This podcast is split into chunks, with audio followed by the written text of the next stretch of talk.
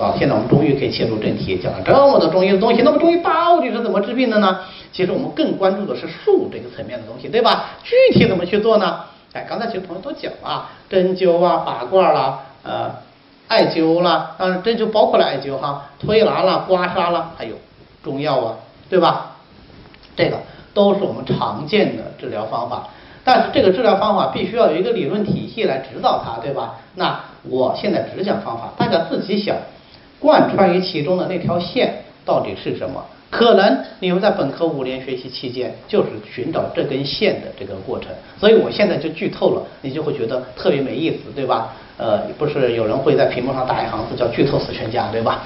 那咱们咱们就不剧透啊，不剧透，你就先看这个具体的内容，你来想一想这根线是什么。在什么地方？先看第一种治疗方法，就是针灸。针灸、针刺和艾灸并称针灸啊。针刺的这个治疗历史那是非常非常时间长的，《黄帝内经》时代就已经有成熟的针刺治疗体系了，就有九针，对吧？《灵枢经》第一篇就叫九针十二元，就是介绍九种不同的针。但是我们现在临床上用的最多的，甚至一度只用这一种针呢，就是毫针。就是我们现在一般所谓的针灸针，但是这些年呢，慢慢的这种皮针、粗针，就是所谓的大针啊、盲针，这些年都开始在用啊，浮针都开始在用。那么针灸为什么可以治病呢？靠的是取穴，对吧？要在穴位上进行一些手法的操作啊。那么针灸啊，理论上来说能够治疗所有的疾病，或者说只要中医能治的疾病，针刺。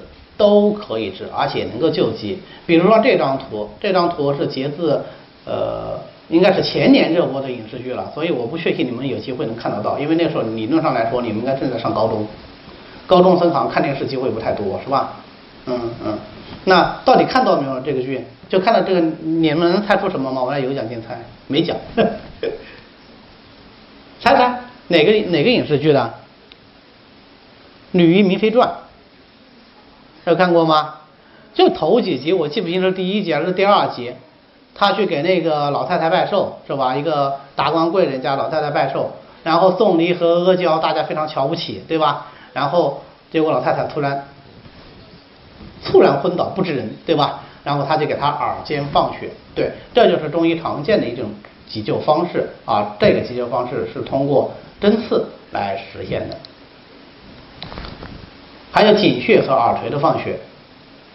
井穴大家知道吗？还记得六脉神剑吗？就是那个《天龙八部》里面那个段誉使的那个功夫。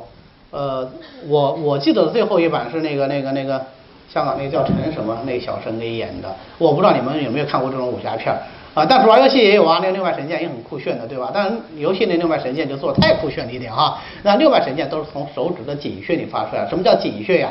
井就是挖一口井嘛。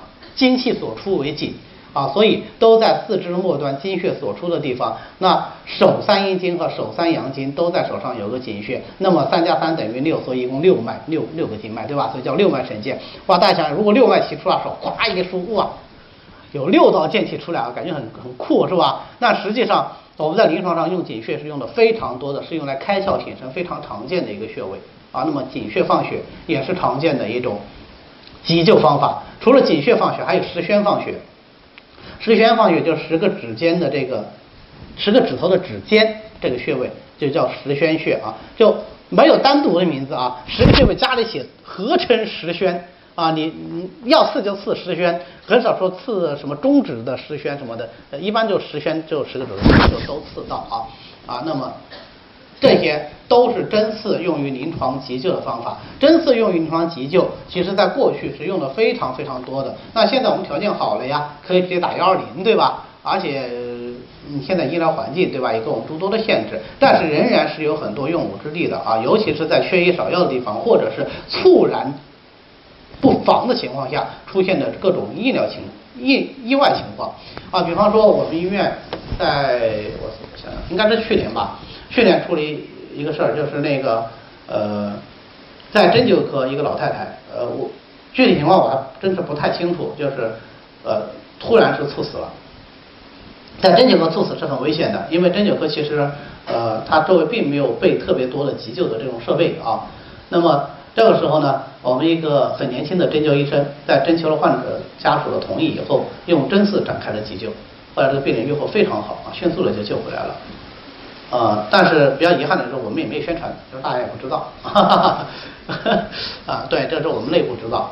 好，那么这个就是比较现实的例子啊。这种例子其实在我们中医学院发生的更多。为什么呢？因为中医学院学生最大的特点是你有两个特点，我觉得啊。第一个呢，就是说比较穷嘛。穷吧，呃，反正比社会上的人肯定是穷一些。穷的特点是什么呢？就是穷人通常都不去看病啊，就看不起，哈 哈啊，而且还嫌烦。第二个呢，呃，就是学生年轻，年轻就胆大，是吧？胆大啥都敢，啥都敢干。所以中医学院的学生得了病，经常就自己用针灸来进行治疗，啊，往往都能够起到起承科的效果，哈哈。什么叫起承科呢？我记得我读书的时候，我做学生的时候，我对面寝室住了一个学长。呃，后来他是我的正规正宗师兄啊，就同一个导师的这个，但是那个时候还还还没有啊，他还没读研究生呢，他在读本科。传说他的针灸特别棒，他的房间里就是寝室里面总是备的有针啊，传说是针灸特别棒。然后发生一些什么事儿呢？就是我们这个足球赛啊，我们班是蝉联。两年那个时候蝉联两年啊，后来是蝉联我们在读期间所有的每一年的全校足球赛的冠军，就我们班啊，我们班足球踢特别好，当相应的成绩就特别差啊。然后我们的主力队员、主力后卫啊，主力后卫然后肌肉拉伤了，就不能动了，第二天决赛怎么办？就找学长嘛，对不对？有事找学长嘛，就找到他了。然后他呢，当时哎呀，我印象特别深刻，说怎么办呢？你们来了，我这个酒精棉球也没有啊，用完了。想了想，拿一个打火机就这么烧了一下，哈 哈就算消毒了。胆大，胆大，胆胆真大，哈 哈然后啪啪打了两针，啊，瞬间我们这个主力后卫就爽了，啊，然后回去就睡觉了。第二天啊，英勇上场，最后又夺得了冠军，哈哈。所以这种事例就是在我们整个读书期间就非常的多。为什么非常的多呢？因为方便呐。对吧？所以我觉得跟中医学院的学生讲课啊，就特别轻松。为什么？这就是你身边的事儿啊，对吧？你你身边每时每刻都发都都都在发生这个事儿。我们读研究生的时候啊，这个百跑这个百米接力啊，这不是不是病人一下来，运动员一下来，草地上一啪，马上两个人上去，各种放松，对吧？我记得当时特别清楚，有个同学一边放松一边说：“哎，你这享受的省队的待遇啊！”我说：“为啥他享受省队待遇呢？”因为这同学毕业以后，在我们这个当时我湖北哈，他在这个湖北省的。呃，这个当时是那个已经有俱乐部了，我们湖北省那个这个足球俱乐部那个足球队里面当队医当了一年，所以他 就是呃专门就做这个事儿的。说你是享受的是省队的待遇哈，所以说这些我们都是拿来都可以用的啊，嗯，随时随地都可以用的这个针刺，用好了呃效果非常的好啊，用好了效果非常的好。呃，这种例子真是举不胜举。我现在临床上也在做针灸，啊，虽然我是一个，应该说我属于在中医传统分类啊，我属于大动脉的医生，就是开方的医生，但是我也做针灸，啊，有一些病人做针灸效果就真还是不错，啊，真还是不错。呃，比如说前段时间我有一个病人，他过敏了，过敏大家知道现在这个医疗环境啊，真的挺恶劣的。过敏以后呢，他去这个去找西医皮肤科看，西医就说你这个是吃吃中药吃过敏的，这叫停中药。啊，这这是当这我听到我心里当然一万个不舒服了，对吧？呃，但是我还不敢说，为啥呢？不可证伪呀，对不对？我为什么这就说一定不是我吃出来的呢？对吧？这个很困难啊。当然也有证据，为什么这病人吃吃这个中药，这这个方已经吃半年了，前半年都没过敏。根据我有限的免疫学知识，告诉我说，呃，他再过敏可能性也不大。但 anyway，反正叫他停中药。他病人呢，他不乐意停，因为他吃中药以后，整个人的状态非常好，很舒服，他就找到我。找到我以后，我说那怎么办呢？你这中药我现在也不能给你停，也不能给你换，对吧？你中药还没吃完，呃，这丢掉也浪费，啊，就给你扎针吧。扎了两针啊，哦，不止两针啊，这个病人我扎了四针，哈这是约两为约束啊。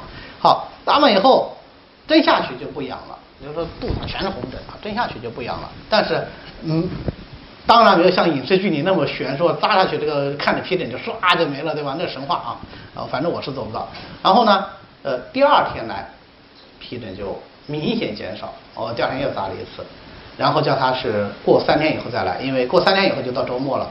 哎，三天以后再来，皮疹就已经消了啊，皮疹就已经消了。所以说，呃，只要你掌握合适的方法，那么你用针灸效果真的是非常好。